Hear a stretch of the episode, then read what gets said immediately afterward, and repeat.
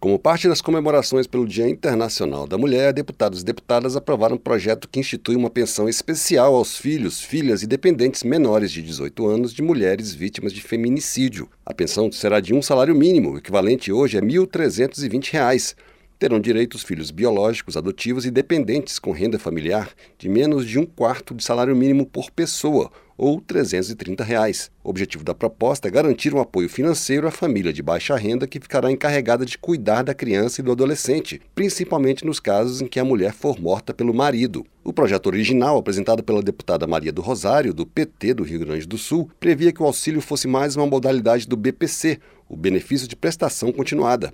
Mas o relator da proposta, deputado capitão Alberto Neto, do PL do Amazonas, achou melhor criar uma pensão especial em vez de alterar as regras do BPC, auxílio pago a idosos e pessoas com deficiência de baixa renda. Para ele, o auxílio dará dignidade aos filhos de mulheres assassinadas pelos companheiros. O feminicídio destrói além de, do assassinato da mulher, deixa um filho abandonado. E quando esse filho chega numa casa ele é acolhido pela família e essa família está em estado de vulnerabilidade, o Estado vai recorrer com uma pensão. Isso faz com que essa criança tenha dignidade para superar a tragédia, dignidade para ter acesso à alimentação, à educação, a pensão especial será paga sempre que houver indícios de feminicídio e as regras ainda serão definidas em regulamento próprio e serão beneficiados inclusive adolescentes e crianças que perderam as mães antes de a proposta virar lei. A deputada Maria do Rosário, autora do projeto original, disse que o benefício vai ajudar crianças que ao mesmo tempo perdem as mães e os pais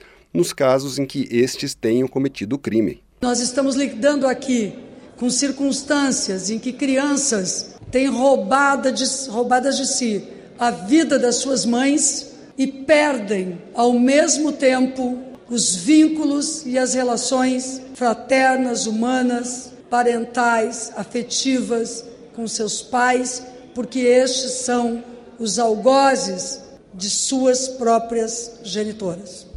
Não pode haver algo mais difícil, mais absurdo a proposta foi aprovada de maneira simbólica, sem votos contrários. Para a deputada delegada Ione, do Avante de Minas Gerais, o Estado tem responsabilidade sobre os casos de feminicídio e o dever de amparar os órfãos. Essa pensão é necessária, é muito importante. Por quê? Porque o Estado tem responsabilidade sim. Se essa mulher morreu, se tem tantas mulheres morrendo, se tem tantas crianças, adolescentes órfãos, o Estado é responsável porque não tem políticas suficientes para que essa mulher não venha a morrer. O projeto terá impacto orçamentário de cerca de 11 milhões de reais por ano e contou com o apoio do governo. Depois de aprovado na Câmara, seguiu para análise do Senado. Da Rádio Câmara de Brasília, Antônio Vital.